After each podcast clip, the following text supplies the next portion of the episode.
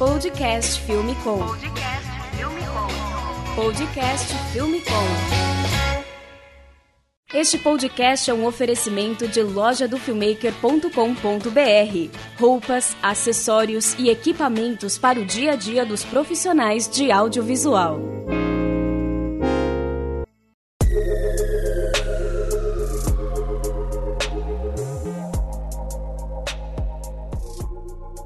Podcast Filme Com no ar e hoje a gente está aqui com convidados especiais, pessoal aí do Condzilla, Tiago Fernandes, vulgo Tico. Fala aí, Tico. Boa noite aí, meu parceiro Ivo. Obrigado pela oportunidade aí. Boa noite, rapaziada. Vamos que vamos. Gabriel Zera, vulgo Zera. Opa, boa noite, galera. E aí, tudo bem? São diretores aí da Condzilla Filmes e eles vieram contar aqui um pouquinho pra gente os bastidores aí dos videoclipes e dos trabalhos que eles têm feito aí no, nos últimos anos.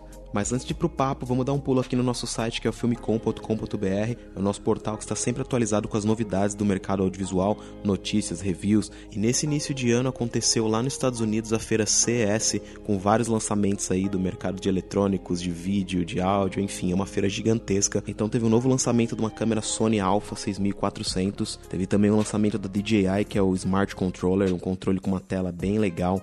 Teve LED da Aputure, enfim, dá um pulo lá no nosso portal que é o filmecom.com.br e fique por dentro de todas as novidades. Aproveitando, queria agradecer os nossos patrocinadores e mantenedores aqui do podcast e do portal Filmecom, que é o Ave Makers, que é a escola de cursos online. Lá tem um monte de cursos para você fazer, desde pós-produção, edição, captação, enfim, dá um pulo lá no avemakers.com.br que tem bastante coisa legal lá para você aprender. Também agradecer a Movie Locadora, que é a locadora oficial aqui da Filmecom. Então, se você é de São Paulo tá vindo fazer algum trabalho aqui em Sampa, dá um pulo aí na Movie Locadora, vê lá os equipamentos que eles têm disponíveis, tem bastante coisa nova, muito equipamento de qualidade. Se você quiser testar alguma coisa também, eles ficam ali na Vila Madalena, que é um bairro bem legal aqui de São Paulo. Então é só você acessar aí movielocadora.com.br ou arroba movielocadora no Instagram e conferir o que eles têm disponível aí para locação, para sua produção aqui em São Paulo. E se você também quiser ficar no estilo da Filmecom, a gente também tem nossa loja virtual, que é a loja do filmmaker.com.br. Lá tem roupas, acessórios e muitos outros itens legais aí para decorar sua produtora, seu quarto, sua ilha. Dá um pulo lá no site que tem vários produtos irados, que é a loja do filmmaker.com.br.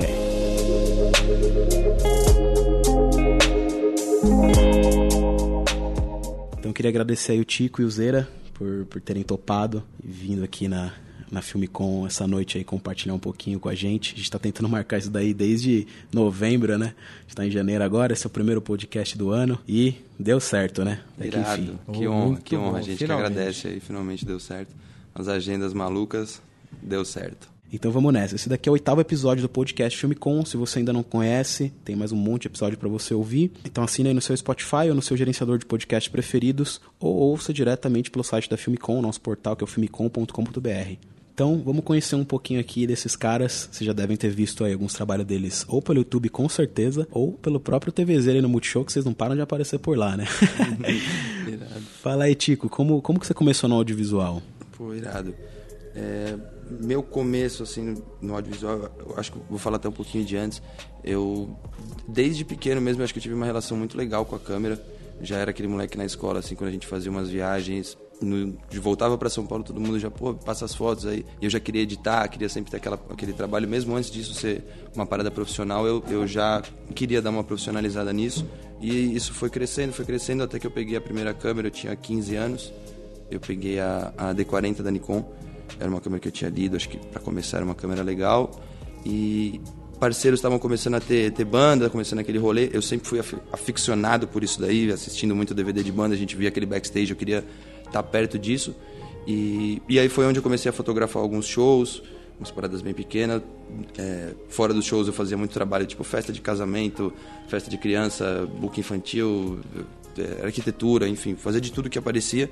E isso eu acho que foi muito legal, que os perrengues, né, de, de você começar, acho que você pega um know-how legal para você entender o que, que você gosta. Disso eu vi que eu gostava muito da música, me aprofundei mais nisso.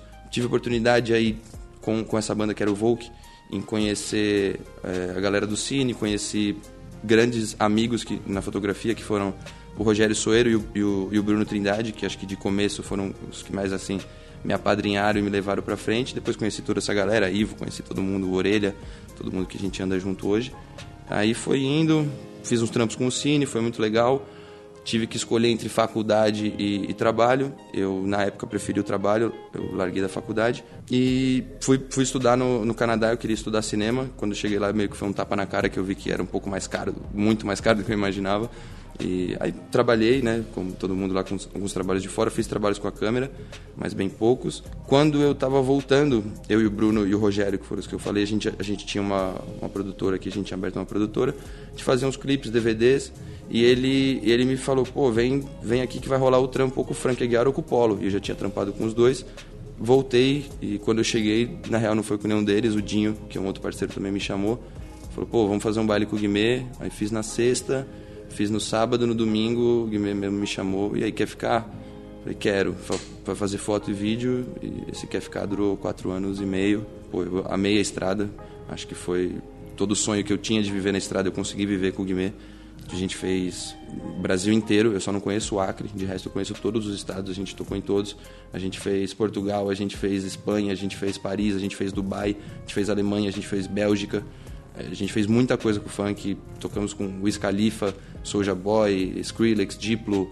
Foi, foi uma parada muito louca, um, tipo, do underground pro mainstream. Uma grande e disso, escola. É, fui pra, pra Conde e hoje dirigindo videoclipes. Irado. Cara, é, lembrando de, dessa época aí, é, pra quem não sabe, a gente trabalhou em alguns DVDs junto nessa, nesse nosso início. E eram uns perrengues bem, bem malucos. A gente comentou num episódio anterior aí com o Orelha, que a gente gravou bastante coisa aí de sertanejo, de funk, de samba na época. Logo que foi a ascensão das DSLRs, né?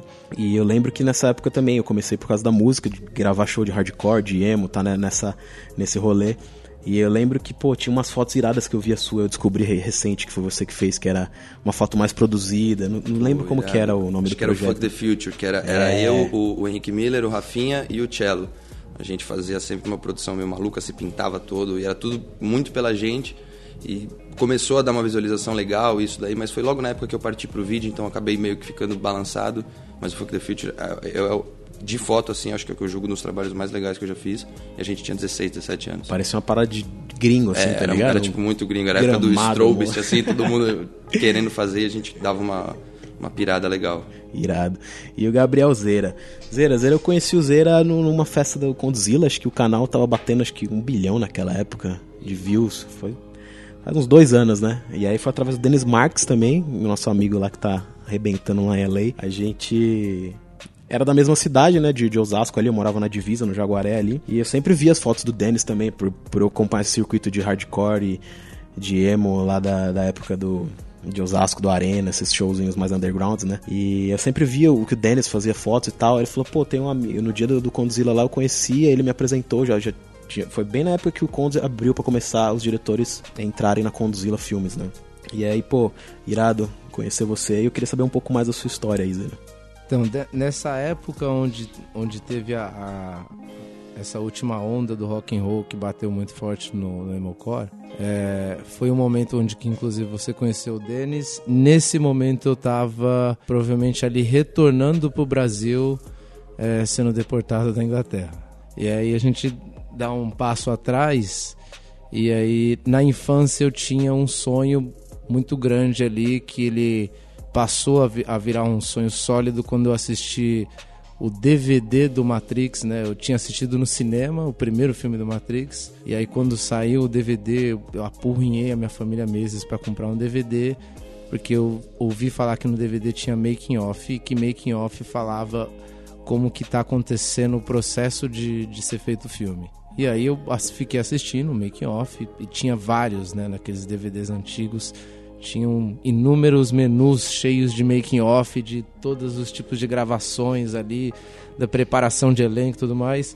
E aí eu devaguei naquilo e falei, é isso que eu quero fazer pra minha vida. E aí quando você vai tomando os choques de realidade do início da vida adulta, que hoje acontece às vezes aos 13, 14, 15 anos, eu comecei a trabalhar como office boy, fui arranjando trabalhos que, que me cabia ali, sempre no sonho de astronauta, de ser diretor de cinema, de ser fotógrafo. E aí eu falei, pô, fotografia é mais alcançável. Cinema eu já vi que é para uma galera que ela vai ter vai precisar de um tempo não trabalhando e esse tempo pode ser muito extenso e estudando cursos que são caríssimos. Eu desencanei e fui para fotografia quando ganhei uma Cybershot da minha tia, a Cybershot 2.0. Isso aí era 2005. Nessa... Isso, 2000, 2005 certo? e tava vindo essa onda de DSLR, mas era caríssimo, assim, era absurdo as primeiras.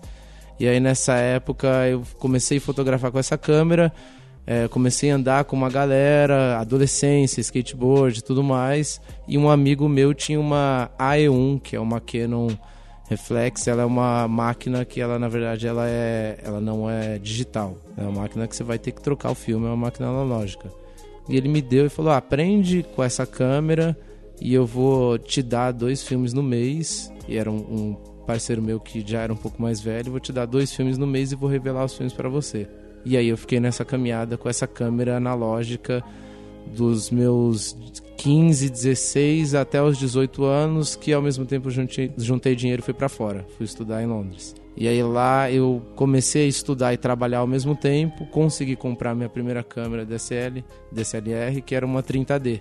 E comecei a fazer os trabalhos mais bizarros que tinha. Então, às vezes era fotografar um ritual indiano de um amigo da minha tia que a menina fez, sei lá qual aniversário, existia um ritual ali, precisava fotografar. Então era era um monte de loucura que eu fotografava dentro daquela cidade cosmopolitana que tem gente de tudo quanto é lugar do mundo. E aí eu fazia esses jobzinhos que ganhava 50 libras, 100 libras e aproveitei muito a cidade, juntei uma grana para fazer um curso lá mais especializado em fotografia de moda e fotografia da mulher, que era uma coisa que eu tinha um, um, um certo apreço muito grande, só que não rolou pelo lance de ser deportado e mil outras histórias de, de um adolescente de 19 anos, porque eu estava ali num papel de adulto, mas eu tinha a vontade de viver ali de adolescente que eu não vivi porque eu trabalhei a adolescência inteira. Então ali eu queria me divertir também voltando para o Brasil, entrei em uma série de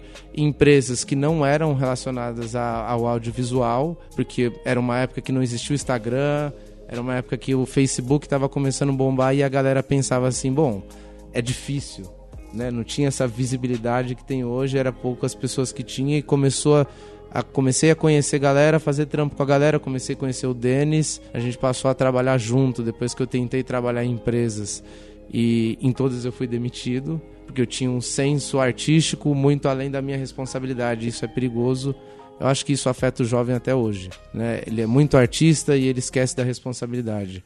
E aí, através do Denis, a gente trabalhando junto por um ano, e os dois aprenderam muito um com o outro nessa tentativa de ser autônomo no, no mercado onde o correto é você arranjar um emprego e fazer foto de final de semana. A gente queria fazer de segunda a segunda né? e arranjar trabalho para tudo quanto é lugar. E aí era desde uma festa de 150 reais para os dois dividir até de repente quando rola um videoclipe. E aí foi onde a gente conheceu o Conrad o Condzilla. E aí ele me conheceu, me conheceu o Denis. Depois ele ligou pro Denis e falou: pô, eu queria falar com um cara que trabalha contigo e contigo também sobre o lance dos vídeos e tal, as fotos. Aí o Denis falou: pô, eu tô em uma caminhada. E eu acho que ele vai ser a pessoa para entrar nessa caminhada contigo. Isso foi muito legal, do quanto ele foi uma pessoa que não tirou proveito, né? Ele, ele viu que ele estava em um caminho e ele falou, pô, tem um caminho pro cara, não vou querer agarrar o mundo sabe? Eu vou dividir assim como eu dividia os trabalhos lá, os 150 reais.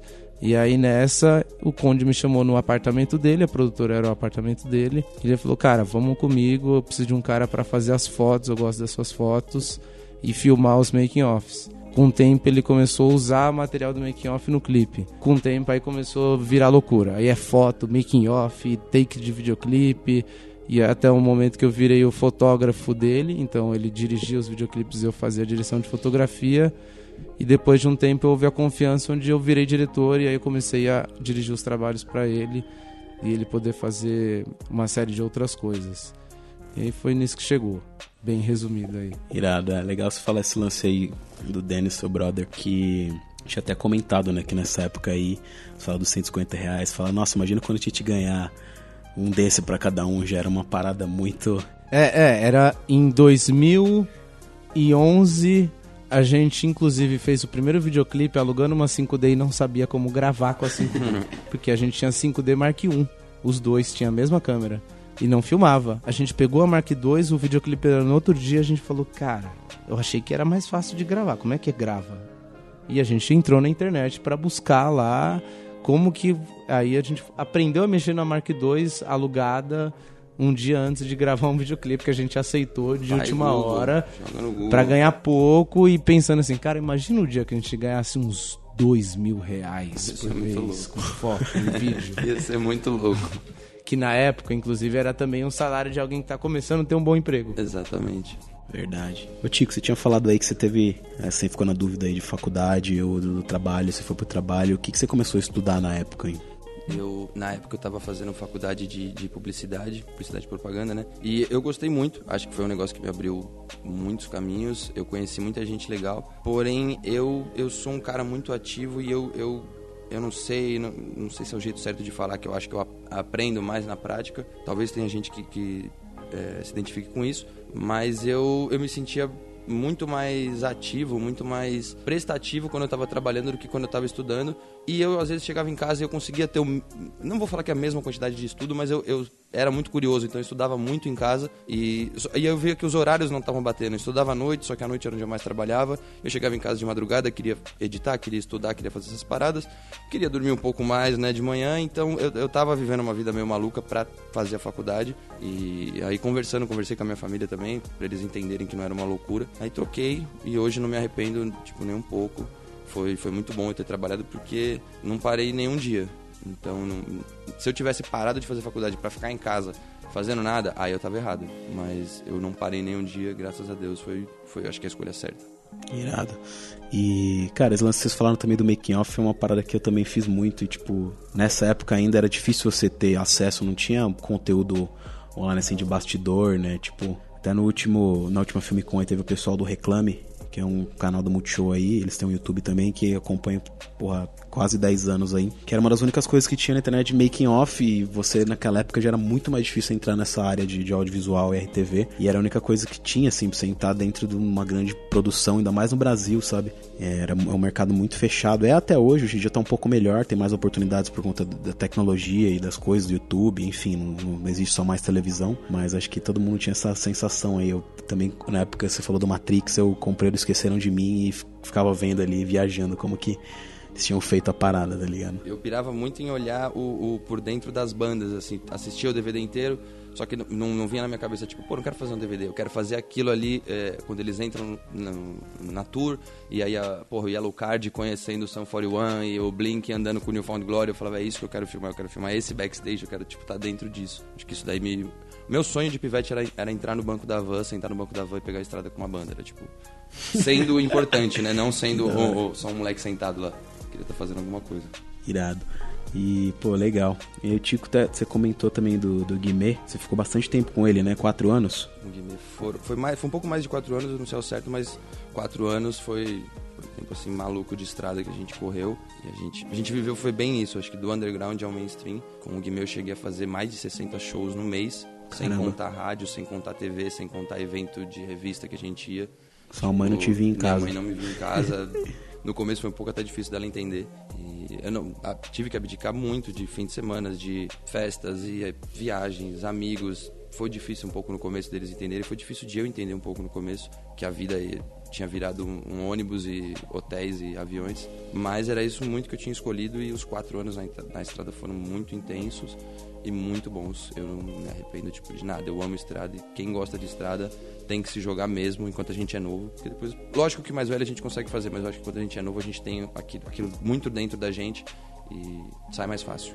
Verdade. O Guimê, cara, acho que ele foi muito importante até aí pra, pra cena do funk, né? Que foi um dos primeiros, uh, acho que do mainstream, né? Na época, sei lá, coisa de TV, reportagem, o que, que era o funk, como que Guimê tava aí no auge e, e acho que foi também o salto ali do Condzilla, né? Total, cara, eu eu me sinto muito honrado de ter, tipo assim, andado do lado do Guilherme por muito tempo, porque ele, ele abriu muitas portas pro funk. Eu sou um cara que eu gosto muito de funk, eu vivo muito o funk. Então, para mim era, é, era, era duas felicidades. Era uma de ver um amigo que tava abrindo essa, essas portas e outra de ver que o funk tava entrando realmente na TV, tava entrando na mídia, tava entrando na casa de todo mundo e fora do país. Então, era, era, era, era tudo muito novo pra gente. Mas hoje a gente vê o quanto isso daí foi gratificante e importante. E ao mesmo tempo era a época que o, A Conde já tava pô, arrebentando, o Conde já tava fazendo um monte de coisa, Gabriel já tava fazendo um monte de coisa. E, e eu tava assistindo tudo isso, tipo, com os olhos brilhando, pirando, falando, cara, um dia eu vou conseguir dirigir um clipe e assistindo todos os clipes que eles faziam todos os dias. Era muito louco. Irado. Então o Gabriel ele já estava lá no, no, Conde desde esse começo, é, na época que ele nem tinha desse lance de, de ter os diretores da casa. Hoje em dia são quantos diretores lá? Cinco, seis? Hoje nós, contando com o Kaique, somos em cinco, né? Cinco. Cinco. cinco. O Kaique é um, é um diretor que está estudando, hoje está estudando lá na gringa. Então aí o Zera já começou lá com ele como fotógrafo e aí entrou como os diretores da Filmes, né? E você, Tico, como que foi o convite aí do Conde? Como você fez essa migração aí para filmar um funkeiro fixo para filmar pular, né? Tro o trocar de, todo. de um para todo mundo. Foi, foi um convite até que bem inesperado. Eu e o Conde a gente já tinha trocado algumas ideias. Era na época que eu tava fazendo Estrada com o Guimê para fazer algumas edições lá na Conde, só que a, eu, era aquilo, eu não tava parando em casa, então eu não conseguia nem levar para a estrada o material porque eu tinha que editar fazia show com o Guimê de noite, tinha que editar isso na madrugada para ele poder lançar, às vezes na madrugada ou lançar de manhã. Então era tudo muito rápido. E aí eu e o Conde falamos, pô, talvez mais pra frente a gente troque uma ideia de novo. E aí foi quando ele veio falar que ele estava precisando de um diretor. Era porque eu já estava um pouco cansado da estrada, querendo ter um pouco mais, mais tranquilo a, a minha vida. E, e aí casou, fico muito feliz com esse convite. Foi, foi uma parada que mudou. Eu sempre quis, né? Dirigir uns, uns clipes, já tinha tentado alguns com o Guimê, com uma galera. Mas aí foi, foi onde deu a câmera na mão e falou: vai, vai menor, dirige, vamos. E lá, lá é demais. Irado. E, Ozeira, como que é a rotina lá de trabalho de vocês? Como que. Como vocês começam o dia lá no, no Zila? Como que chega os clipes? Como sabe que cada um vai dirigir? Conta um pouco aí pra gente.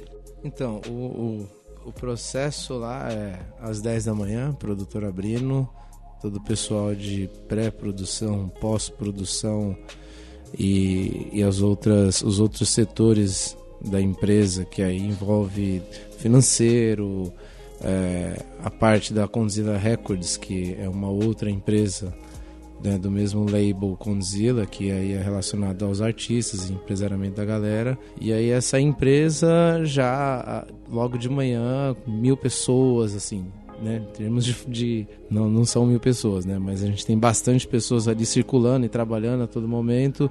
E os videoclipes eles vão chegando e geralmente os diretores eles já têm é, uma certa sinergia com alguns clientes ali, uma coisa que já rola e sabe que o trabalho flui fácil e rápido. Então, conforme o, o diretor ele vai conhecendo os clientes ali, vai tendo os clientes que vai tendo uma relação melhor e, e os, os trabalhos vão sendo mais conduzidos para esse diretor.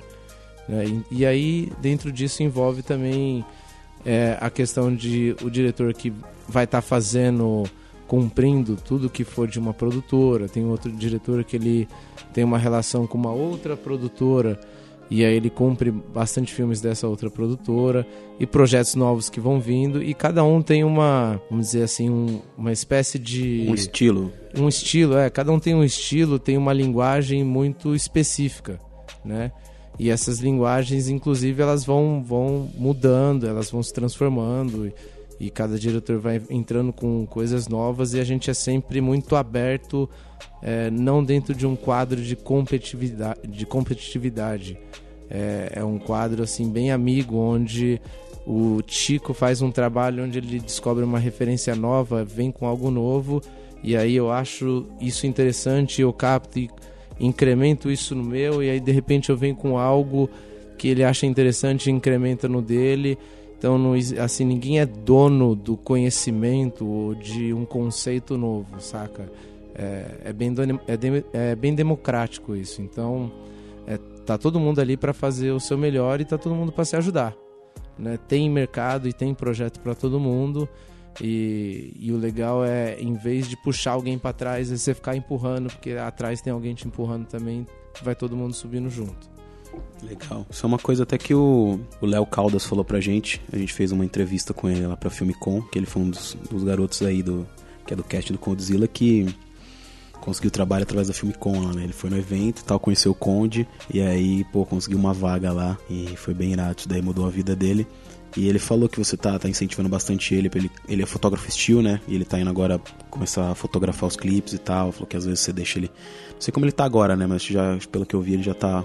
Tá mandando bala. Tá mandando, Sim, né? Tá mandando, bala. Mandando bala. É, e, e, assim, a, a, na Condzilla existe uma relação muito próxima é, de dois papéis, que é o, o, filmmaker, né? O videomaker né? Até o que está escrito hoje na, na camiseta aí do, do nosso amigo Ivo, filmmaker.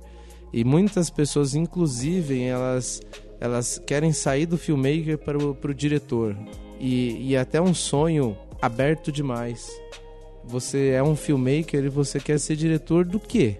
Que não dá para ser diretor de diretor, né? Diretor três pontos. E o filmmaker é justamente a junção de vários diretores em proporções menores de um trabalho onde se designa, sabe, uma área a cada diretor. Então, você quer ser um diretor de fotografia, cuidar de algo que é imenso e é muito amplo, é, e é, de repente, dependendo do tamanho do projeto, você só consegue se dedicar à fotografia. O diretor de arte e o filmmaker ele faz tudo isso. Então é, é, muito bom se o filmmaker ele se orgulhar de ser filmmaker, né? E aí ele entender que se ele quer dar um passo à frente, de repente esse um passo é um passo a, a se designar uma função só e com muita especialidade dentro daquela função. E a gente mistura bastante os dois, dependendo da produção. Então, de repente, eu posso sair para um trabalho como diretor de cena, como foi, por exemplo, o clipe O Bebê do Kevinho, onde teve a criação é, toda feita pelo Conrad, o Conzilla, é, e depois de toda aquela criação, ele me colocou no projeto, me apresentou a criação e falou: vamos criar juntos. Você tem interesse? Poxa, eu tenho muito interesse eu absorvi a criação dele para transpassar isso na direção de cena, né? E ele como criador, inclusive como cliente, porque o Kevinho é, é um artista dele. Então ali eu fui em uma, uma função bem específica.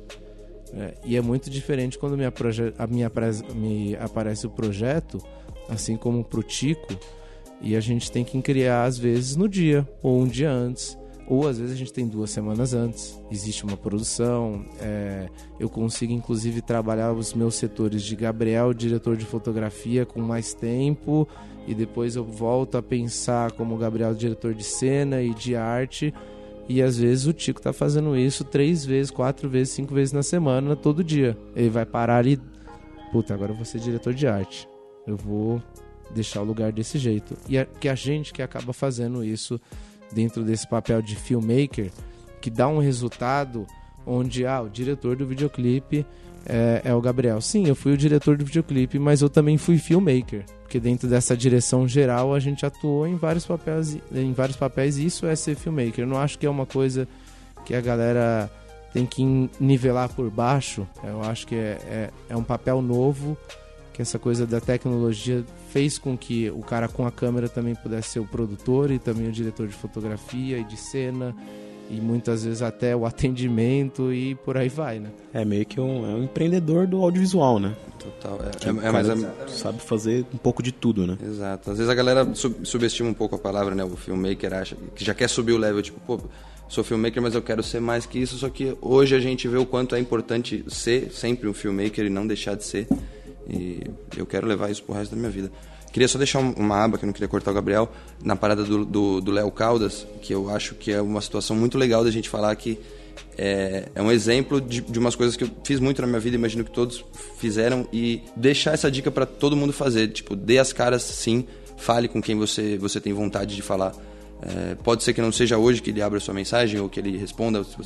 Enfim, é, só tenha cuidado com o que você vai pedir, porque às vezes acontece então já aconteceu de vir gente pedir oportunidade e não, tipo, não, não carregar ela. O Léo é um exemplo muito forte disso, de um cara que veio e ele aguentou o tranco e até hoje ele, ele tipo assim, arrebenta na Condzilla, ele tá crescendo muito lá. E com certeza ele vai crescer muito e sabe, foi por uma mensagem que ele mandou e ele não teve vergonha, ele, ele, tipo, ele deu as caras. Então, acho que todo mundo nesse mundo aqui tem que dar as caras e, e correr atrás mesmo da parada que você quer. Legal. E, e, como que funciona a equipe de vocês lá? Imagino que vocês devem receber. Quantos clipes por semana vocês fazem lá? Cara, eu acho que o meu ritmo é um pouco mais frenético que o do Gabriel. Por, o Gabriel ele pega uns clipes que ele tem uma produção um pouco mais elevada, que ele, ele faz uma pré muito legal. Eu já sou o cara mais do, do, do dia pra noite, assim, da Conzilla. Tipo, pô, apareceu um clipe hoje, vamos aí, eu quero pegar pra amanhã. Muito essa parada do filmmaker, vamos lá, uhum. câmera na mão, vamos, vamos pra cima. Sei lá, eu acho que eu hoje tô rodando uns 3 a 4 por semana. É, o Gabriel tava parado um pouco por causa do Netflix. Você consegue lembrar mais ou menos quanto era o ritmo que você estava fazendo? É, às vezes eu conseguia conciliar o que a gente fala é, como uma brincadeira que é muito boa, que a gente aprende muito nela, de roubada. E aí eu conciliava um grande produção que eu rodava daqui uma semana e aí durante a minha pré eu rodava um ou dois roubadas. Então às vezes era um na semana, dois, três, aí voltava a ser um na semana, dois, três, e aí a gente seguia nesse ritmo. Só que enquanto isso, o Tico às vezes conseguia mandar bala a semana inteira. Quase é, gravando todo dia, né? É, teve semana que eu gravei é. cinco, cinco por dia, às vezes a gente fazia coisa de sábado. Ano passado eu rodei 140 clipes. Caramba. É, ia acontecer às vezes de eu rodar um filme numa locação, é, e aí quando eu parei para ver, o Tico tinha rodado nessa locação semana passada. tipo e aí isso. depois ele ia rodar nessa mesma locação daqui um mês e eu de volta também. Isso é muito louco. O quanto a gente às vezes tem que repetir locação, que não é, não é uma opção nossa. Só que, cara, a gente chega lá, é, é muito louco ter que olhar com olhos novos e com novos olhos, né? E, e, cada pessoa da equipe ajuda a gente nisso daí também, é muito louco. E a gente vai repetir locação para sempre, isso é certeza. É, eu quero fazer depois uma pergunta desse lance aí de, de repetir, o lance da criatividade, né? Como são muitos clipes, acho que como a gente volta já, deixa eu só concluir esse lance da, uhum. da equipe. Então, as, então, pelo que eu entendi, às vezes tem os clipes que, que vocês têm que trabalhar com, com, mais, com mais produção, com mais tempo, porque, sei lá, às vezes é um budget maior, um clipe com orçamento maior. E tem os clipes que vocês fazem mais rápido, né? Que o negócio tem que ser, às vezes tem que ter data para lançar. E como que funciona a equipe? Vocês têm uma equipe completa? Às vezes vocês são filmmaker, faz tudo sozinho, mas tem sempre uma pessoa de arte, produção? A gente sempre tem uma equipe que, inclusive, é, a gente vai caminhando com pessoas que a gente já tem uma experiência e pessoas que, inclusive, a gente compartilha de acordo com o projeto. Então, eu trabalho muito com o Daniel, por exemplo, que ele é assim como às vezes eu, dentro desse filmmaking que eu estou fazendo, é, às vezes o filme tem orçamento, mas eu continuo sendo diretor, diretor de fotografia e de arte. E, e às vezes eu consigo né, me resguardar um papel só. E aí o Daniel, ele tá fazendo direção, assistência de direção, ele é plator, produtor, primeiro assistente de câmera às vezes. Né? Isso acontece. É, até mesmo porque muitas vezes chega tanto para mim quanto para o Tico um filme que ele é um filme resguardado da estrutura de um filme do dia a dia que a gente tem um limite de equipe de de repente seis, seis, seis ou sete pessoas que vão cumprir todo o papel de, de equipe na rua. Só que o filme aparece o cliente com 60 figurantes então o meu produtor ele já vai ter que fazer a função de 10 ali. Então a, é, a gente vai inclusive manobrando a equipe de acordo com o tipo de filme que aparece, porque às vezes um, um, filme ele, ele pode ter uma pedida maior da noite para o dia, porque o, o, muitas vezes a gente trabalha num, num mecanismo onde a produção ela é feita pelo cliente. Então a gente vende um modelo onde o cliente vai pagar pela produção é, vai entregar essa verba para a Condzilla e a Condzilla vai trabalhar uma produção em cima disso, inclusive do que o cliente deseja, onde demora mais tempo para se fazer uma realização ali é, mais precisa do que todos querem, né? E, e existe muitas vezes o cliente aparecer da noite para o dia para a gente falar, cara, essa música tem que entrar na internet amanhã. Isso tem que ser entendido também, porque a música ela não pode esperar é, o diretor pensar mil coisas, sabe? Fazer uma série de viagens. Não, a música tem que estar tá na rua. Essa, é, o, o videoclipe é em função da música, não do filme. Né? Então, o que acontece é que o cliente chega e fala: Ó, a gente tem verba, o que, que você consegue aí? Aí, de repente, o Tico pensa assim: Cara, tem um, uma locação muito foda, muito interessante, uma locação que eu vi é, eu peguei um telefone, vamos chamar é, um balé coreografado por profissionais incríveis. Às vezes o montante de produção desse videoclipe ficou enorme e o, e o cliente arcou com essa produção. mas a gente estava lá fazendo no nosso modelo onde a gente está com 7, 8 pessoas. E não é ruim, porque eu acho que é, é nesse momento, inclusive, que muitas vezes a, a galera ela consegue exercitar um músculo fazendo um treino um pouco mais ácido, sabe? Uma, uma coisa que cansa mais e depois fica até moleza quando você trabalha uma coisa que é mais normal, com uma quantidade de pessoas menores, entendeu? E inclusive um treino para o dia que você está lidando com isso dentro de uma publicidade, de uma produção cinematográfica, e aí são 120 pessoas trabalhando junto contigo e mais sei lá quantas 100 pessoas pro lado do, do cliente de elenco e artista e tudo mais, e aí você tem todo mundo para te ajudar. Então, se com sete pessoas você garantia que você fazia, é, mostra que você faz só coordenando a galera. Então, é, é um, é um passo muito interessante do filmmaker para conseguir chegar no que todo mundo muitas vezes almeja, que é a publicidade e o cinema. E Tico, quem que você na sua equipe assim que tem que estar tá com você ali tempo todo que não pode faltar no set, seu braço direito ali? Ah, meu paizão, peixe, tá colado comigo. peixe é legal, a nossa história, assim, ela já vem desde a faculdade, que a gente tenta trabalhar, né, junto com essa parada. Hoje o peixe, ele é, ele é ele tá como produtor na Condzilla, mas ele faz muito, mas muito para mim o papel assim de assistente de direção. O Peixe na real ele, ele, me ajuda em tudo. Ele na hora que eu, a gente tem um quando chega na locação assim, eu preciso de uns 10, 15 minutos para andar, para dar uma olhada enquanto eu tô ali ouvindo uma música. E ele tá sempre comigo, a gente vai criando, ele cria muito junto comigo. Ele é um cara muito criativo, ele tá sempre colado comigo. Tem são indispensáveis muitos deles. Teve, pô, Barulhinho muito tempo comigo, Tchê, Tchê foi o, o Tiglatia foi um tempo, cara, um ano, mais de um ano e meio, acho que dois anos que a gente andou junto. Tchê era incrível. Então, todo, eu gosto muito de estar com todos eles. É legal uh, a nossa equipe ser rotativa por causa disso. A gente aprende a trabalhar com todo mundo. Eles vão se descobrindo. Legal que já teve assistente de, de produção que virou produtor, eh, editor que virou diretor. Então isso é legal que a galera também vai se descobrindo, a gente vai descobrindo como trabalhar junto, mas hoje eu e o Peixe, conexão Felipe Valente, estamos grudados. Cara, uma pergunta que eu queria fazer para vocês, é, o nome nos créditos. Eu vi que tempo atrás sempre me incomodou um pouco, porque eu, eu, já sabia que vocês eram diretores da Condzilla e tal, e no audiovisual a gente tem muito disso de, pô, de acreditar a equipe e tal.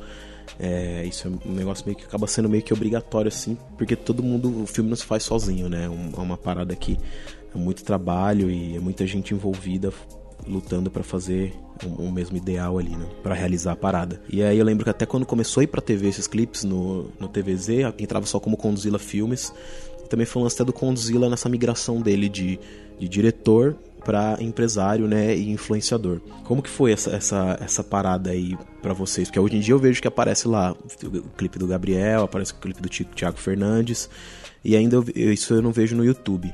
Não sei se porque a equipe é muito grande. O que, que vocês acham disso daí? Então, hoje, inclusive a empresa entrando num, numa proporção muito maior agora, é, existe já um projeto para colocar e nomear todos os diretores que fizeram todos os projetos que estão lá executados no canal. E também os, os que virem a, a ser lançados, né? Isso é um processo que já está em, em andamento. E antigamente existia uma necessidade que é algo que inclusive o Conrad ele antes de eu questionar ele ele ele comunicou isso comigo quando eu comecei a dirigir os videoclipes para ele né? E, e a gente tinha um senso onde ali a Condzilla ela estava expandindo é, o funk, ele estava começando a sair da ostentação para outros gêneros e os clientes queriam um clipe com Condzilla. Então é muito, poderia ser muito fácil de um cliente pensar assim, pô, mas esse clipe Condzilla dirigido por um fulano de tal. Então a gente entendeu como é, como um produto que tinha que ser lançado naquele nome, porque aquele nome que já deixava de ser só um homem e passou a ser um símbolo, a Condzilla, estava nesse processo de se tornar um símbolo. E muito cliente ainda não compreendia. E aí, com o tempo, os clientes conseguiram compreender que, inclusive, é, o fato de eu estar tá lá dirigindo não deixava de ter o olhar dele, porque todo o trabalho, ele via todo o trabalho, ele acompanhava, principalmente quando eu passei aí pro set e ele não está junto, né? Teve um tempo onde ele ia junto pro set e, e me coordenava ali como um, um filmmaker ali júnior, né?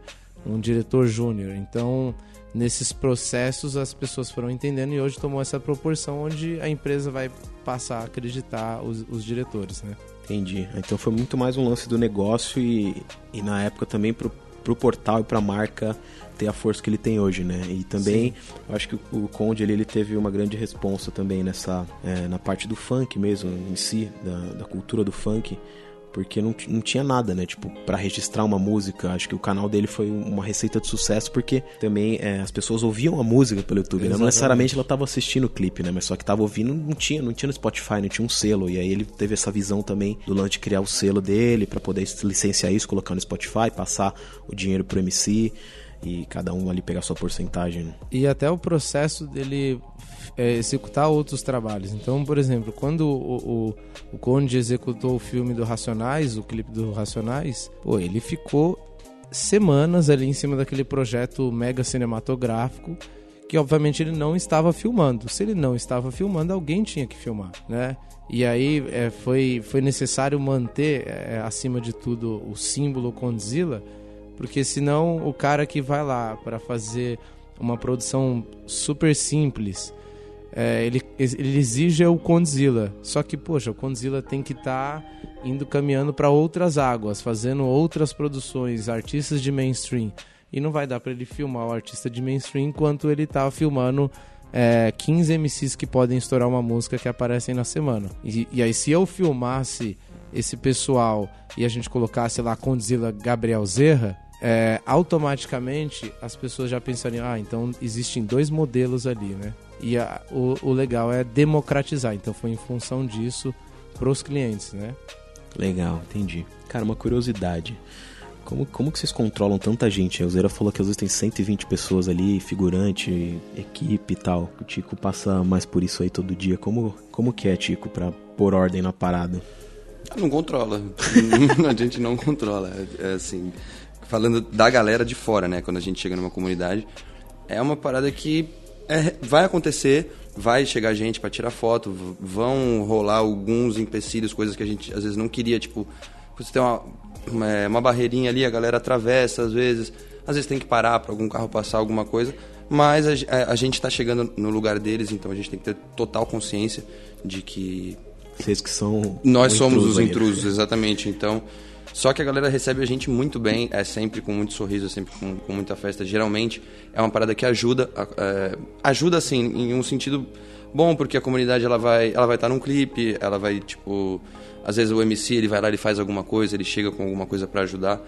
Então, geralmente recebem a gente muito bem, mas a, a bagunça rola.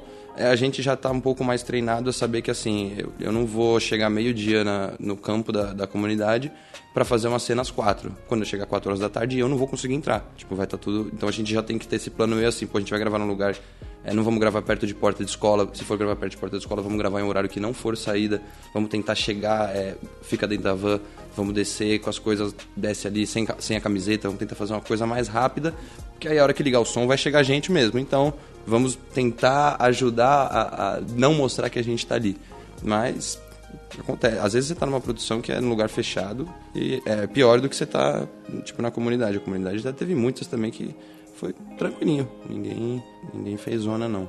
É, imagino como deve ser para às vezes gravar em lugares mais, mais remotos ou até numa comunidade para você ter uma estrutura, às vezes, sei lá, às vezes você leva, sei lá, um HMI, uma luz maior e tal, e às vezes é estreito ou não tem estrutura de energia para ligar uma luz dessa. Isso rola muito. Eu que faço bastante clipe assim, tipo externo, né, total na rua, eu tive que me adequar a, a, entender que não não é legal a gente pensar em ligar alguma coisa. Se você consegue fazer esse projeto usando usando o mínimo, usando tipo assim, vamos rebater do sol mínimo. que a gente conseguir, vamos tentar, vamos confiar, rezar para Deus aí que vai ter sol amanhã, ou então vamos já pensar em não não usar o sol. É tentar usar o mínimo porque você vai se surpreender de algum jeito. Você pode fazer uma visita, você vê que é algum lugar ali, pô, aguenta energia, chega na hora você quer ligar alguma coisa a mais, você liga, você derruba tudo, você tipo assim, você acaba com a luz da, do bairro. Então, eu, eu, no meu caso, eu me adequei mais a isso, a pensar sempre em, em usar o mínimo. Acho que não sei se o Gabriel também compartilha meio que disso. É, a gente trabalha no, na, na mesma consciência de que assim, não só isso, quanto você põe em risco o equipamento. Então, inclusive, a gente já teve, na, na minha época, quando eu pensei em vamos ver como que rola se eu levar o Octo pra favela.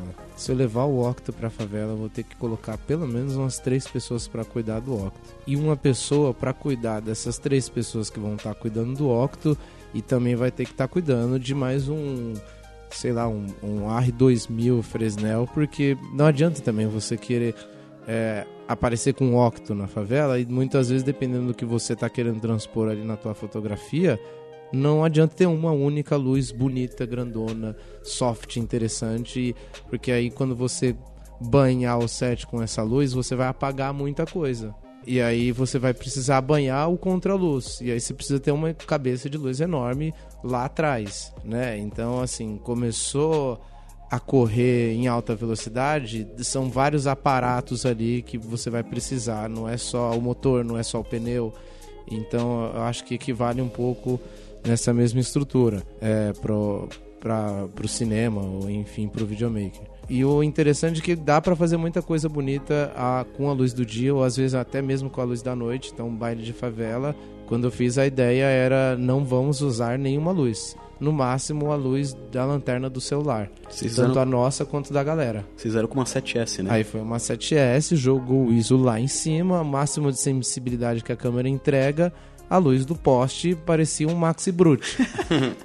e quando a galera levantava os celulares atrás do MC que cantava em primeiro plano com a câmera, parecia que tinha um monte de gente levantando um, um 575 lá, porque o negócio gritava, né?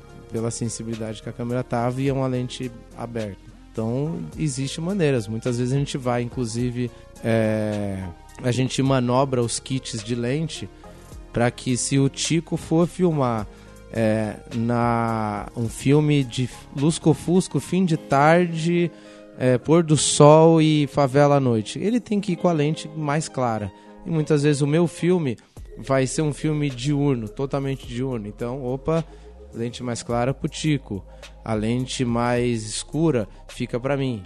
Né? E a, as lentes, elas não é legal você pensar na lente só em função disso, né? Muitas vezes a lente mais escura é que a gente tem, por exemplo, é uma Cook, né? É uma Cook 2.8 e ao mesmo tempo a gente tem uma lente Zeiss pequenininha, maravilhosa, 1.4 que é uma maravilha. Só que tem, a lente não é só a textura, às vezes ela tem que se enquadrar dentro do orçamento e do tempo do filme e a estrutura do filme. Porque, por exemplo, também a Cook ela pesa no mínimo umas quatro vezes mais do que a, a lente Zeiss que a gente tem. Então a gente vai fazendo toda essa logística entre as equipes para ficar funcional para todo mundo, né?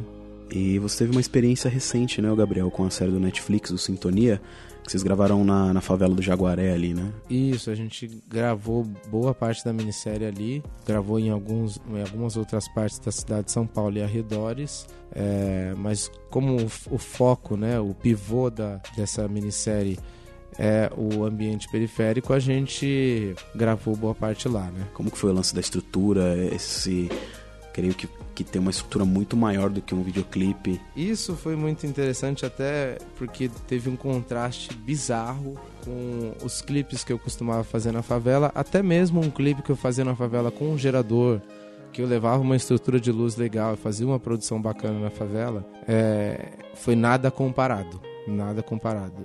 Um pelo fato de que a partir do momento que você passa a filmar dramaturgia é, exclusivamente a dramaturgia, né?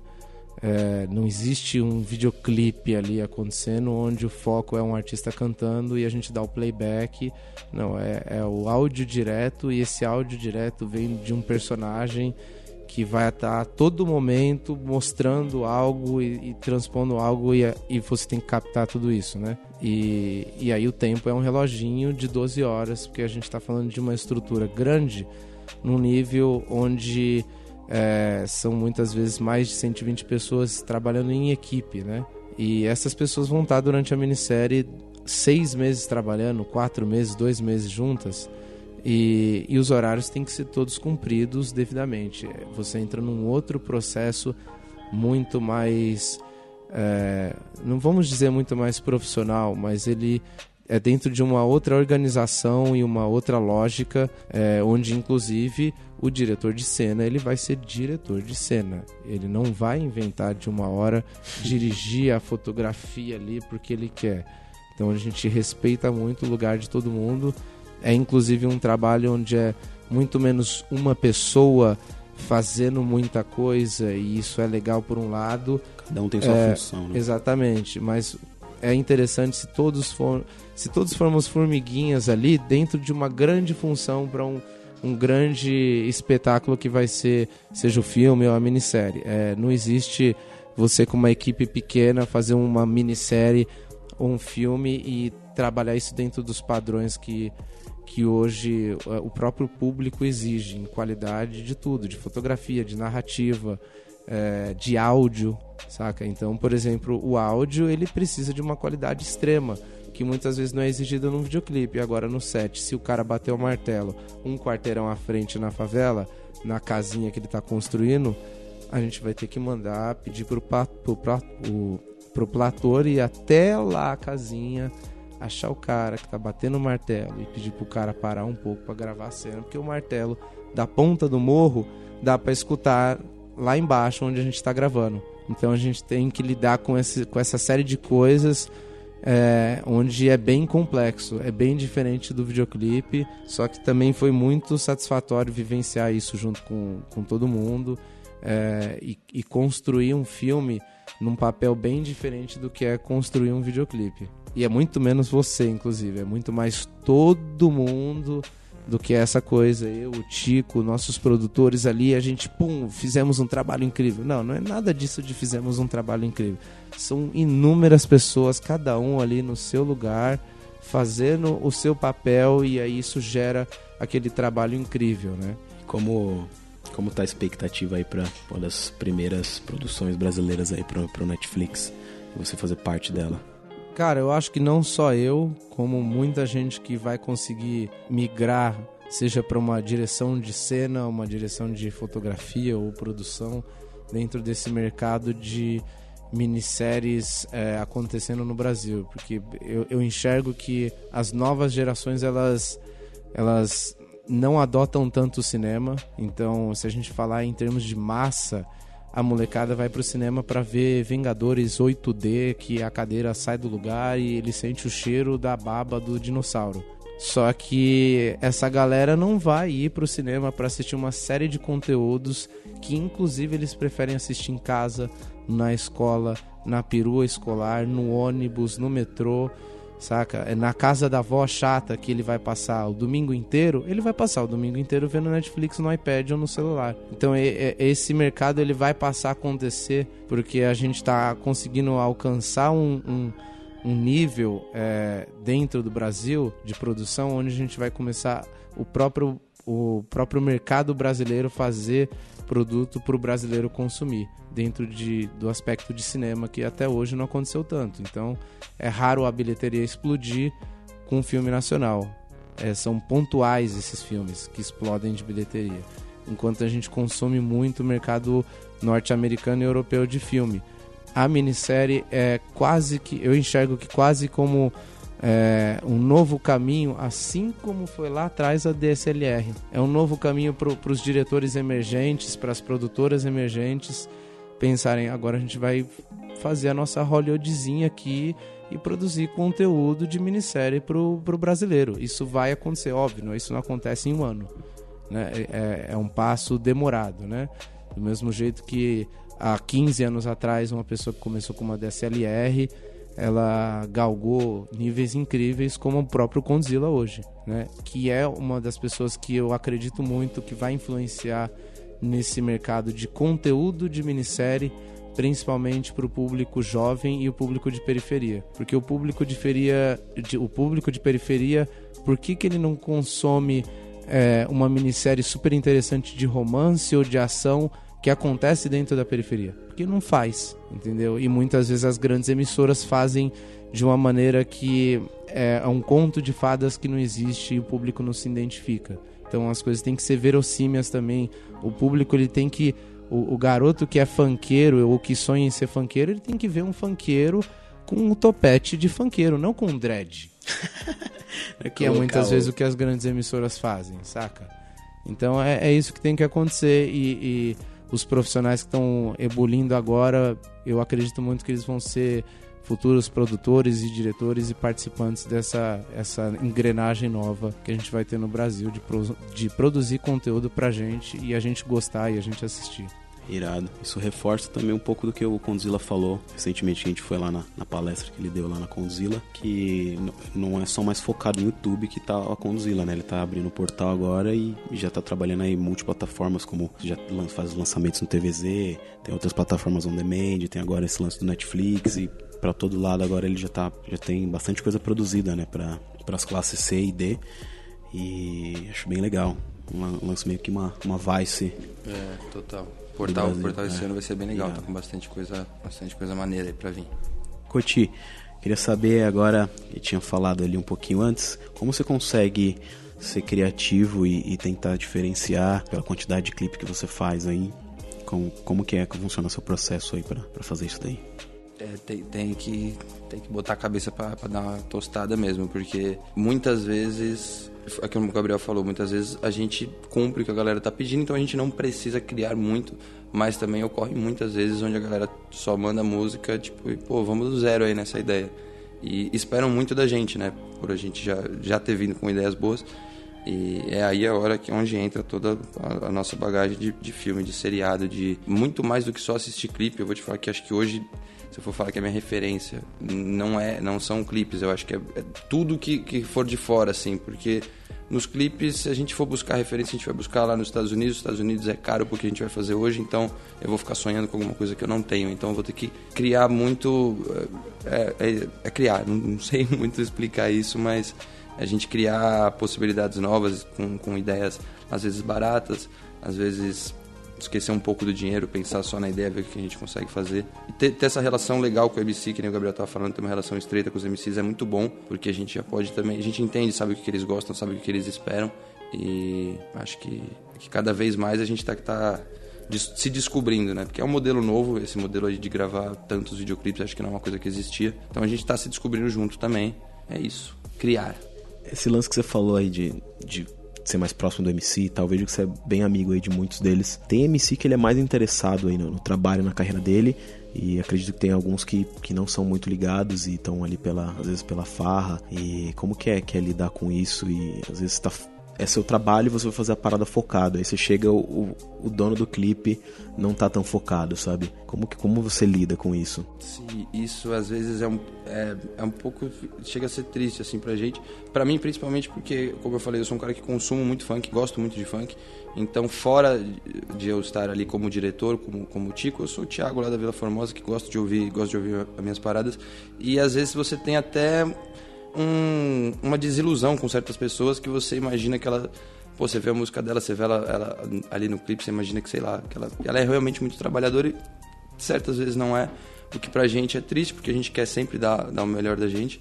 Mas, por outro lado, é, sei lá, acho que 95% das vezes que, que eu, das pessoas que eu trabalho estão muito afim de fazer. Eu, eu me apego muito nos MCs por. Acho que por a gente se ver tanto, né? A gente grava bastante. Eu também sou um cara que na noite é, acabo indo para bastante show, a gente se encontra. É, é, é, muito maneiro quando você vê o cara se entregando também, você vê a equipe se entregando, você vê todo mundo, tipo, a hora que termina é, aquela palma verdadeira, todo mundo sorrindo, a gente quer ver o trampo pronto, participar da edição. É, é muito legal. As, as, músicas animam muito a gente e a gente poder animar eles com o nosso trabalho é uma coisa que para mim é gratificante demais. Irado. E, e, qual que é a sensação aí de ver um clipe de vocês estourado aí? Qual que foi o último que vocês fizeram assim que mais, mais bombou? Acho que em questão de visualizações, o último que eu fiz que mais bombou foi o Amaramei do Dom Juan. Eu não sei hoje quanto ele tá, mas ele deve ter andado bastante. Não... O, o WM lá da Pô, dancinha. Verdade, teve o WM também, o. o... Não é o... Fuleiragem. Fuleiragem, é. O último que eu fiz o WM foi raspadinha, depois pampuda, foi o fuleiragem. Fuleiragem andou bastante também, ele deve estar tá bem. É, é real, não sei. É, é muito louco, porque muda muito rápido, né?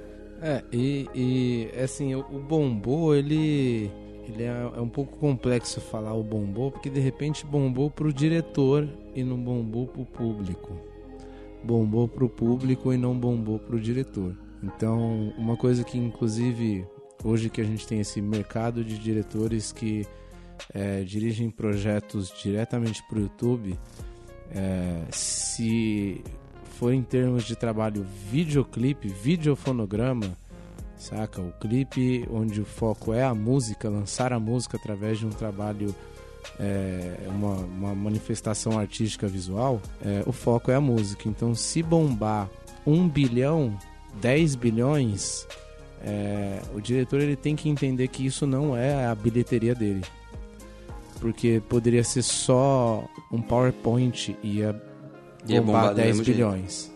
Entende? Tem flyer de 10 milhões por aí. Exatamente. Esse flyer poderia ter sido um videoclipe muito bem produzido, mal produzido, bem dirigido, mal dirigido. É, e muitas vezes em, em uma música que tem que lançar para ontem, a gente tem a abertura para fazer um projeto até um limite. E, e, muitas vezes a gente não fica satisfeito com esse projeto e essa música bomba. E outras vezes a gente tem uma oportunidade de fazer um projeto incrível onde é, existem ali uma série de coisas que, que são bem artísticas e pensadas é, dentro de técnicas e tudo mais. A gente elabora às vezes até uma dramaturgia bonita, mas a música não bombou e aí esse trabalho não vai não vai bombar é, muitas vezes tanto quanto outros que não têm a mesma qualidade de dramaturgia é, ou de produção ou de fotografia, né? Então é, eu tento sempre separar bastante os views de uma música do trabalho de um diretor de videoclipe, porque você pode até condenar um diretor fabuloso que só dirigiu videoclipes que bateu 50 mil visualizações, né? Enquanto o outro diretor dirigiu um que bateu 10 milhões. É, e aí ele não é o melhor diretor ou o diretor mais aclamado ou mais hypado é por conta da música, né? Se o clipe inclusive for um clipe é bem aclamado, é, as pessoas comentam muito especificamente do clipe, né? E isso geralmente é algo que acontece um burburinho mais dentro da área que é relacionada ao audiovisual, né? Não é tanto dentre os fãs. Isso é bem, bem mais complexo, bem mais difícil de acontecer, né? E qual, qual, qual clipe é o trabalho você mais, mais se orgulha de ter feito? Você falou, putz, Cara, assim... eu, é, o trabalho, eu gosto muito de um trabalho que eu fiz para Condzilla, com a assinatura da Condzilla, mas não tá no canal da Condzilla. Inclusive, não é um videoclipe que bateu milhões, mas é um trabalho lindo, sensacional, que eu gosto, que foi super difícil de fazer.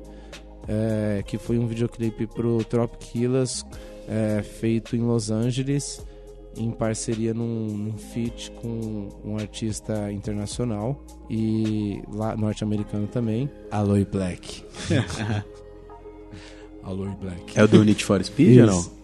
Não, não. Esse não. Esse do Need for Speed, do Need for Speed, eu tava ali junto com o Conde, uma hora fazendo uma câmera, uma hora dirigindo algum pedacinho de alguma coisa, mas foi uma direção feita pelo Conde antes, direção de cena e criação, né? E, e, esse projeto que eu fiz pro, pro Top Killers e o Conrad estava presente, inclusive, junto, e, e, também é responsável por boa parte da criação do, do filme, foi um dos mais um, dos que eu mais gostei de, de fazer a direção. É, eu gosto muito do Baile de Favela, por mais que tenha sido um dos primeiros trabalhos, tenho, teve muitos outros trabalhos depois desse. É, só que é difícil adotar o filho preferido. É bem difícil até por conta desse lance que muitas vezes eu vejo um clipe meu, o Tico também deve fazer a mesma coisa, no mute e é mais legal, ou com outra música. E aí se torna interessante, porque muitas vezes a gente tem um trabalho bem feito dentro de uma música que de repente tinha uma produção que não estava muito assertiva, é, ou vocal.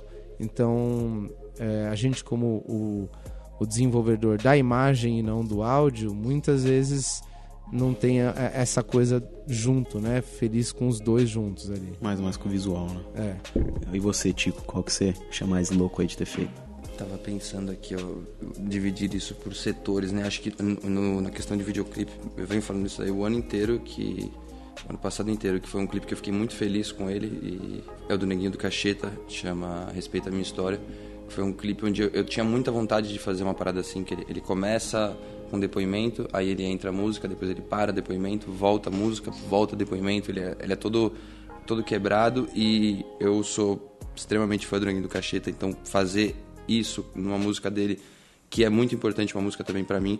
É, foi muito legal e foi um trabalho que eu, junto com o meu parceiro Youssef, eu coloquei a mão na edição. Então gosto muito também disso, acho que, que é um trabalho bem completo. Isso na questão de videoclipe. Falando um pouco, acho que fora do videoclipe, eu, eu fico muito feliz com todo o trabalho que a gente fez, eu e o Guimê, no, no, na websérie, no Nem Maior Nem Melhor. Hoje eu ainda acompanho bastante websérie de funk, ainda tem muita gente que me encontra e, e fala da websérie, que, que a gente acho que... Não, não vou falar implantou um, um jeito de fazer, mas no funk era uma parada nova, eu tentei trazer muito isso, como eu estava falando de, das bandas de rock que eu gostava, e colocar isso com, com ele, uma parada que rodou, que muita gente assistiu. Eu fico muito feliz porque a gente realmente conseguiu fazer isso daí virar uma sériezinha. E falando de foto, eu, eu fico com você no Fuck the Future, que eu acho que era uma parada muito, muito legal. E se Deus quiser, a gente consegue fazer junto aí. Hoje, quando o Henrique Miller voltar pro Brasil, a gente faz isso, que ele que é o cabeça. Da hora. Que tipo de equipamento vocês usam na câmera que vocês gostam de usar? E às vezes, vocês rodam muito com head lá, né? Mas às vezes não tem, não tem disponível. Qual é a relação de vocês com o equipamento? É, hoje a gente tem, hoje a gente tem basicamente uma head para cada equipe e aí elas transitam entre as equipes de acordo com o projeto, porque por exemplo a gente tem uma Scarlett que ela dá, ela vai dar uma saída com cropping, a não ser que você queira gravar 12 frames por segundo. Aí você tem 5K e a janela dela, é, conforme ela é reduzida para 4K, 3K, ela existe um corte. Então eles não é, escalonam a imagem, né? Dentro da Red, pelo menos nas, nas Scarlets que a gente trabalha, é, conforme você reduz a janela, ocorre um cropping. Então não acontece uma redução da janela, como por exemplo a 5D que filma uma janela de 35mm e consegue reduzir para 1080p. A Red, se você reduzir em 1K, você vai enxergar é, muito pouco da imagem da, da, janela do sensor. Então, se é um projeto que exige uma cinematografia maior, a gente trabalha com a Epic, que em 5K ela vai dar uma saída íntegra da lente e a gente consegue filmar em slow motion, consegue fazer em 24 também. Muitas vezes esse projeto está na mão do Tico, opa, vem para mim a Scarlett e aí eu vou tentar filmar o máximo possível em 4K, porque eu gosto de priorizar é, a textura inteira e o, o, o, formato que a lente te dá no, no que ela foi desenhada para ser. Então eu gosto quando uma 35mm é uma 35mm e não uma quase 50 ou 60, dependendo do quanto eu reduzir a janela da, da minha câmera de, de imagem, né? Legal, então a maioria vocês usam RED, câmeras de cinema. Sim. E rola também de, de usar DSLR ainda, né? Rola. Do mesmo jeito que.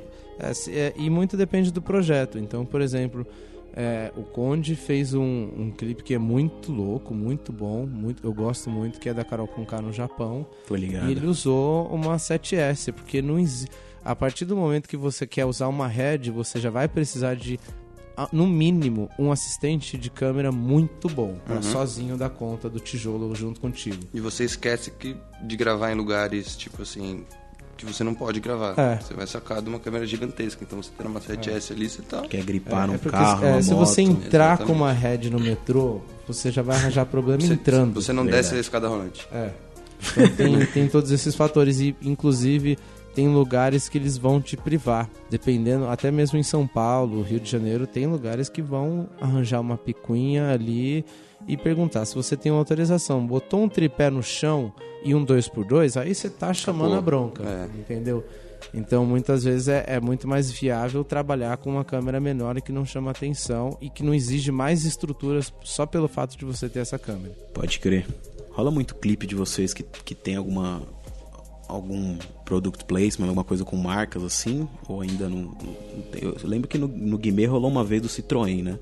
É, eu, eu não dirigi nenhum ainda, não sei se o Gabriel já, já fez é, algum. Hoje, hoje o único trabalho mais específico que, que deixou a mostrar isso foi muito simples também, foi no clipe do Fiote, onde ele, ele representa uma marca de um tipo de rede social que teoricamente seria um concorrente do Instagram no término de um videoclipe. É, é uma coisa que, inclusive, a gente tem outro diretor que também já fez um trabalho com a Tic Tac. A gente também teve o próprio Conde fazendo um trabalho gigantesco com a Nestlé, onde foi feito é, alguns, alguns episódios de uma microsérie. É, aí rolou um videoclipe com a Carol Conká e o pessoal da Nestlé envolvendo o vôlei, é inclusive um grupo de vôlei de Osasco, que eu não me recordo o nome agora. Então já, já houveram algumas experiências aí, inclusive o Need for Speed que a gente comentou, que foi o, o maior de todos aí, um clipe do, do Trop Killers em conjunto com o jogo de videogame de Need for Speed, onde a gente misturava cenas gravadas e cenas do jogo, tudo numa textura semelhante, ficou bem legal. Agora para 2019 e, e os próximos anos a gente tem uma ideia de entrar muito com esse modelo de de produto aí dentro dos videoclipes, até mesmo pelo respeito que hoje o funk tem, a cultura de periferia tem, o reconhecimento desse volume, desses números, e aí as marcas começaram a ter mais interesse. Sim, acho totalmente válido, né? É muita gente, muito, muito acesso. Então, acho que deve rolar. As marcas têm um pouco de preconceito com funk. O que você acha disso? É, hoje esse preconceito tem sido reduzido até pelo funk amadurecer em alguns setores. Então é muito complicado falar sobre o preconceito com funk, porque eu não vejo o funk precisando se adaptar à cultura não periférica para ser consumido é, por todas as regiões que não são periféricas. É, só que o funk ele pode se expandir a nível de quem é não periférico querer inventar funk também e curtir e, e, sabe e aí é onde geram os gêneros né e em cada região um tipo de gênero é mais consumido ou menos consumido mas hoje é, a partir do momento que o Brasil já começou a reconhecer que tanto o garoto que mora é, no Alphaville quanto o garoto que mora é, na favela da, de Carapicuíba ou de Osasco, os dois consomem funk é, é uma cultura popular hoje. E, e as pessoas, inclusive, começaram aos poucos a entender que se o garoto tá cantando que ele gosta de ficar em cima de uma moto empinando, é porque aquilo é o sonho dele. E aí onde ele foi criado, aquilo ali para ele faz muita importância. Então é, é, um pouco a sociedade começar a amadurecer em respeitar o que é importante para cada um. Para uma para um adolescente pode ser importante ler um livro para outro adolescente pode ser importante empinar com a bicicleta. E aí você não pode é, subjugar um ou outro por causa de, é, de, que um tá lendo um livro, o outro tá empinando uma bicicleta, ou o outro tá fazendo palma e cantando funk e o outro tá fazendo teatro. São manifestações artísticas diferentes. Inclusive com a falta da sociedade abraçar a periferia e na verdade é, tentar cada vez mais afastar, fez com que a periferia criasse uma cultura própria. E existe uma autenticidade nessa cultura própria que quem é de fora da periferia começou a consumir e gostar. Então esse entendimento ele começou a acontecer principalmente das marcas e, e elas agora começaram a achar interessante em fazer a publicidade do jeito do funk e não querendo pegar o funk e transformar em algo que não é o funk, né? Porque aí o público não vai consumir. Aí o funkeiro de periferia vai achar estranho e o que não é de periferia vai falar: "Nossa, tentaram fazer alguma coisa que não é, que não é realmente a essência disso". Então a gente está chegando no, no, fim aqui das nossas perguntas. É, queria saber uma história maluca aí que vocês já viveram aí no set, uma história engraçada.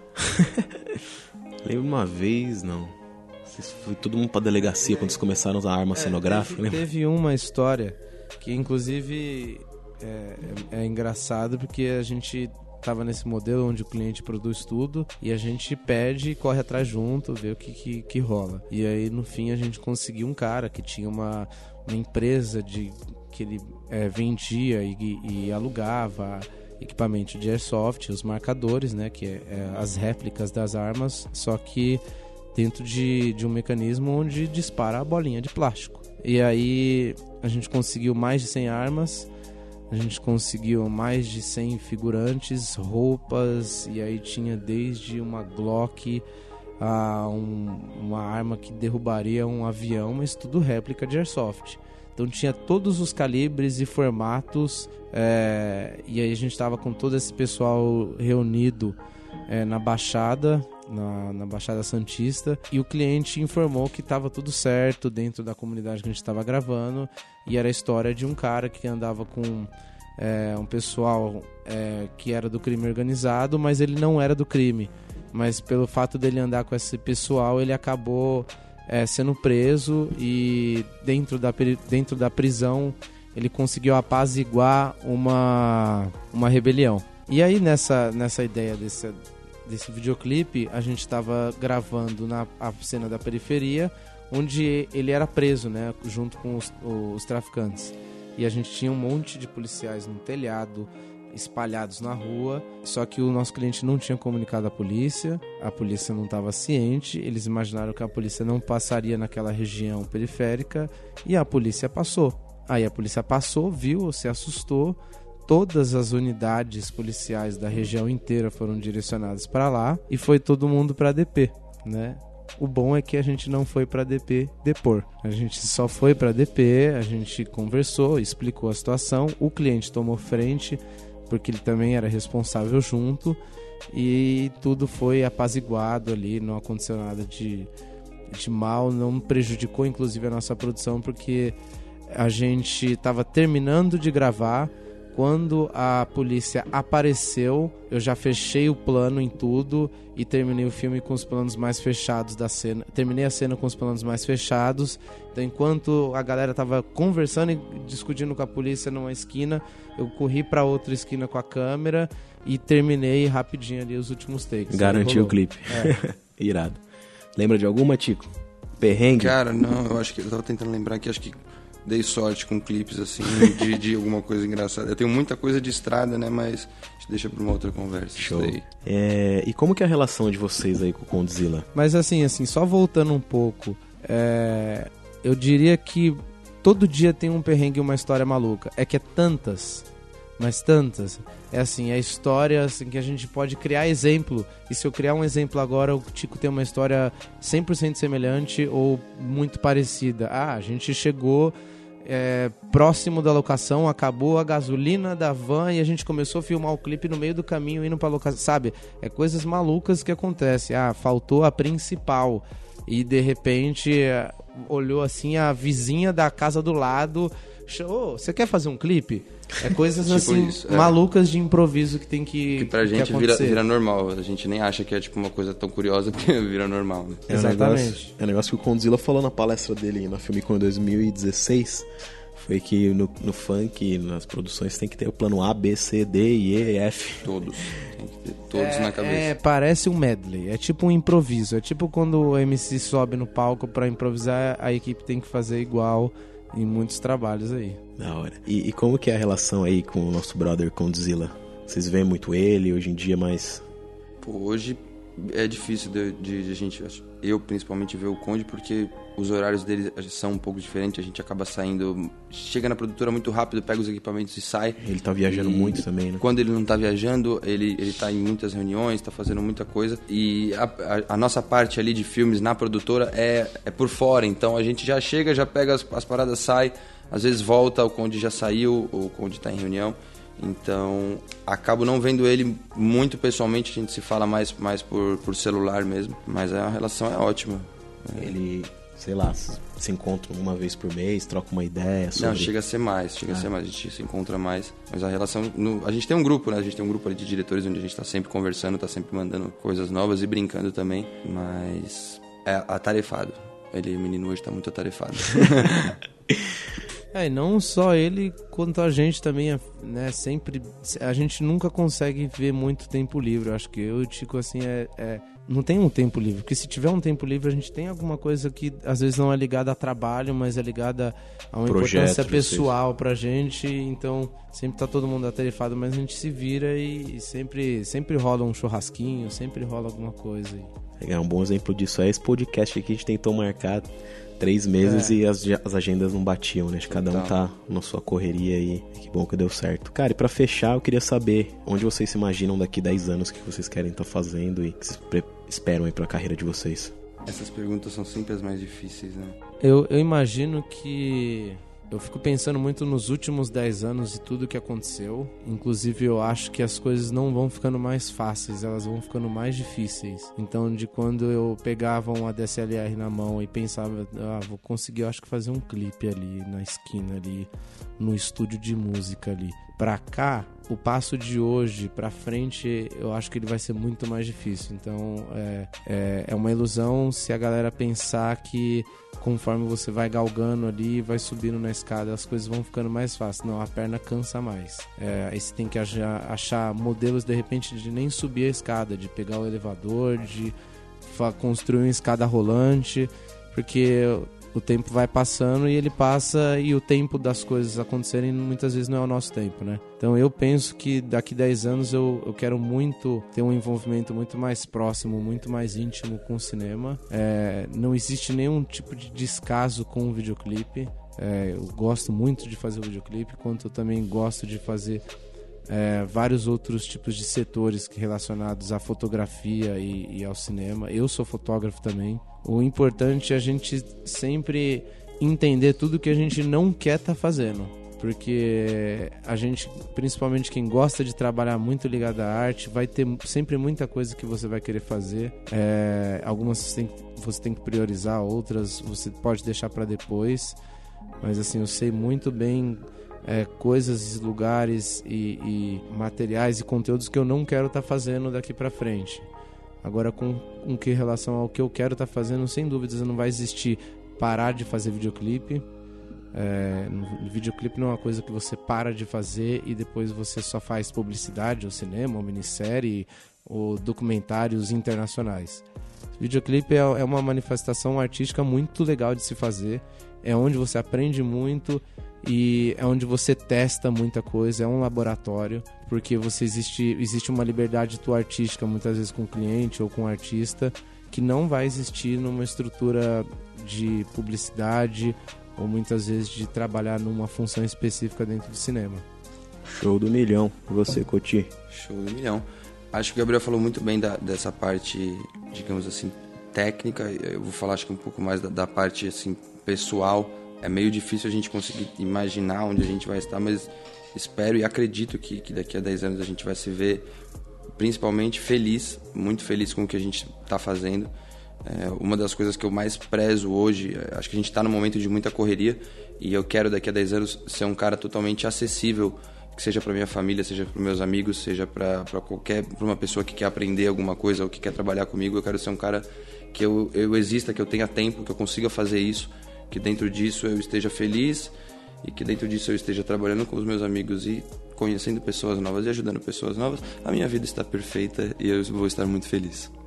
Que irado. É, eu queria finalizar com uma parada que eu li, cara. Ela é, é, de um livro, eu nem vou entrar muito em comentar o livro nem nada, mas é uma coisa que é muito interessante que fala de, de viver uma vida plena, né, cara? E a gente tem que aprender e ao mesmo tempo a gente tem que apreciar e, e, se a gente só aprende, só aprende, sem apreciar, sem viver, sem, sem ter o gosto, saca? De, de acordar e estar tá fazendo aquilo e sorrir, ser feliz, vira uma coisa entediante, insatisfatória. Assim, às vezes pode acabar com a carreira da pessoa simplesmente porque não foi divertido. E ao mesmo tempo, se a carreira ela for totalmente divertida, só alegria, só festa. Se eu e o Tico fosse entrar para os videoclipes para curtir a festa junto com o artista algumas vezes, a gente não ia ter feito metade do que a gente fez. Então, ao mesmo tempo, esse apreciar tem que tem que estar tá preso ali junto ao aprendizado.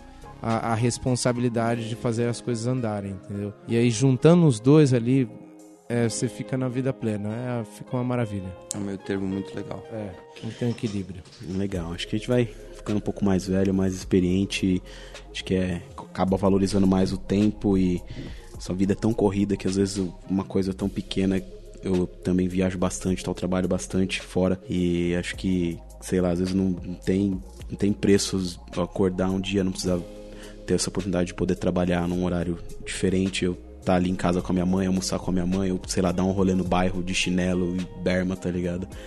Acho que é uma parada que quando fica muito tempo fora, assim, é bate bom. essa parada que é tão simples. Muito. Quando, quando os caminhos Foda. dão uma confundida na cabeça, é sempre bom a gente voltar lá no começo, lembrar o porquê, como foi, o que, que a gente queria. E e a gente tem combustível para seguir aí, se apoiar nos amigos, na família e ir para cima. Da hora. Pô, queria agradecer aí vocês por, por terem participado aí, por ter compartilhado um pouco do conhecimento de vocês. É sempre bom aí tá, tá com os amigos. Pô, muito feliz aí de ver é, o avanço de vocês, do Tico, que eu já conheço bastante tempo, do Zera. E é, o lema da Filmicom é essa daí de compartilhar conhecimento e trazer essas coisas aqui pro, pro portal, pro site. E, pô, é muito legal a gente ter, ter esse ciclo, ver que, sei lá, quase 10 anos atrás estava ali com o Tico, a gente estava gravando um DVD ali, se divertindo pra caramba. E a gente se reencontra agora, quando esse pequeno tempo que a gente tem tipo, sei lá, foi o aniversário do Fio, a gente se encontrou lá, Tico não pôde ir, mas viu na foto que estavam umas pessoas de, de, muito tempo atrás, então é muito, muito valioso essa troca e esse é, é nosso ideal aqui na Filmicom de conseguir compartilhar isso e organizar aqui o audiovisual. Né? Então é isso, queria agradecer, parabenizar vocês aí pela, pela carreira, gente tem muita mais coisa aí pela frente. Obrigado pelo tempo de vocês. Quer deixar um, um eu, eu, que quero muito agradecer você. É muito legal a gente relembrar isso. E o que você faz hoje, não só pela gente, mas por todo mundo, isso aqui é um espaço aberto para gente que está começando, para gente que já está de, um, de, uns dias, gente que, que às vezes não conhece muita gente, então, a gente que agradece pelo espaço que você você abre, pelo, pela força que você dá para toda essa galera do audiovisual e conte com a gente sempre. A gente agradece aí, eu pelo menos Tico agradeço em nome da Condzilla de todo mundo aí que já, já passou na nossa caminhada. Queria agradecer todos os meninos que a gente conhece aqui, mas eles sabem que estamos aí, Fodelagem, estamos juntos.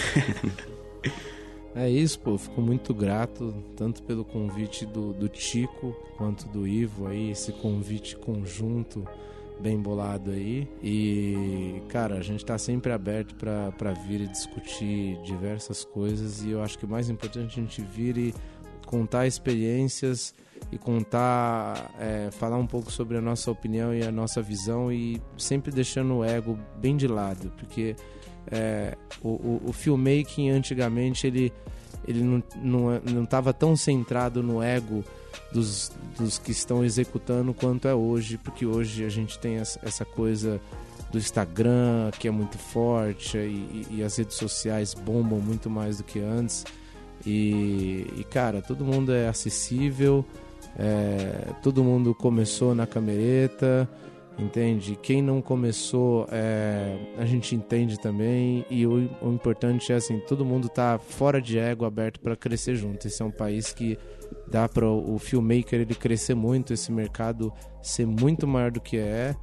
E depende da gente não, não se resguardar muito em ego e estrelismo e estar tá sempre junto para seja conversar do quão interessante é a linguagem do Amadover ou do quão interessante também é o grip mais interessante, mais funcional para filmar com uma DSLR e um cara andando de skate. Tudo, tudo tem seu valor e tudo é legal, tudo é importante se discutir. É isso, obrigado. É, vou deixar o link aí dos meninos aqui no, no post. Se quiser seguir o Tico, o Gabriel, eles fazem bastante stories aí de bastidores, bem legal saber o que eles estão gravando. É, nosso site é filmecom.com.br, nosso portal. Se você ainda não conhecia o podcast, assina a gente aí no Spotify, na sua, no seu app preferido aí de, de podcasts. E a gente se vê no próximo episódio. Esse daqui foi o oitavo episódio, podcast Filmecom. Eu sou o Ivo Duran e até o próximo. Podcast Filme Com. Podcast Filme Com. Podcast Filme Com.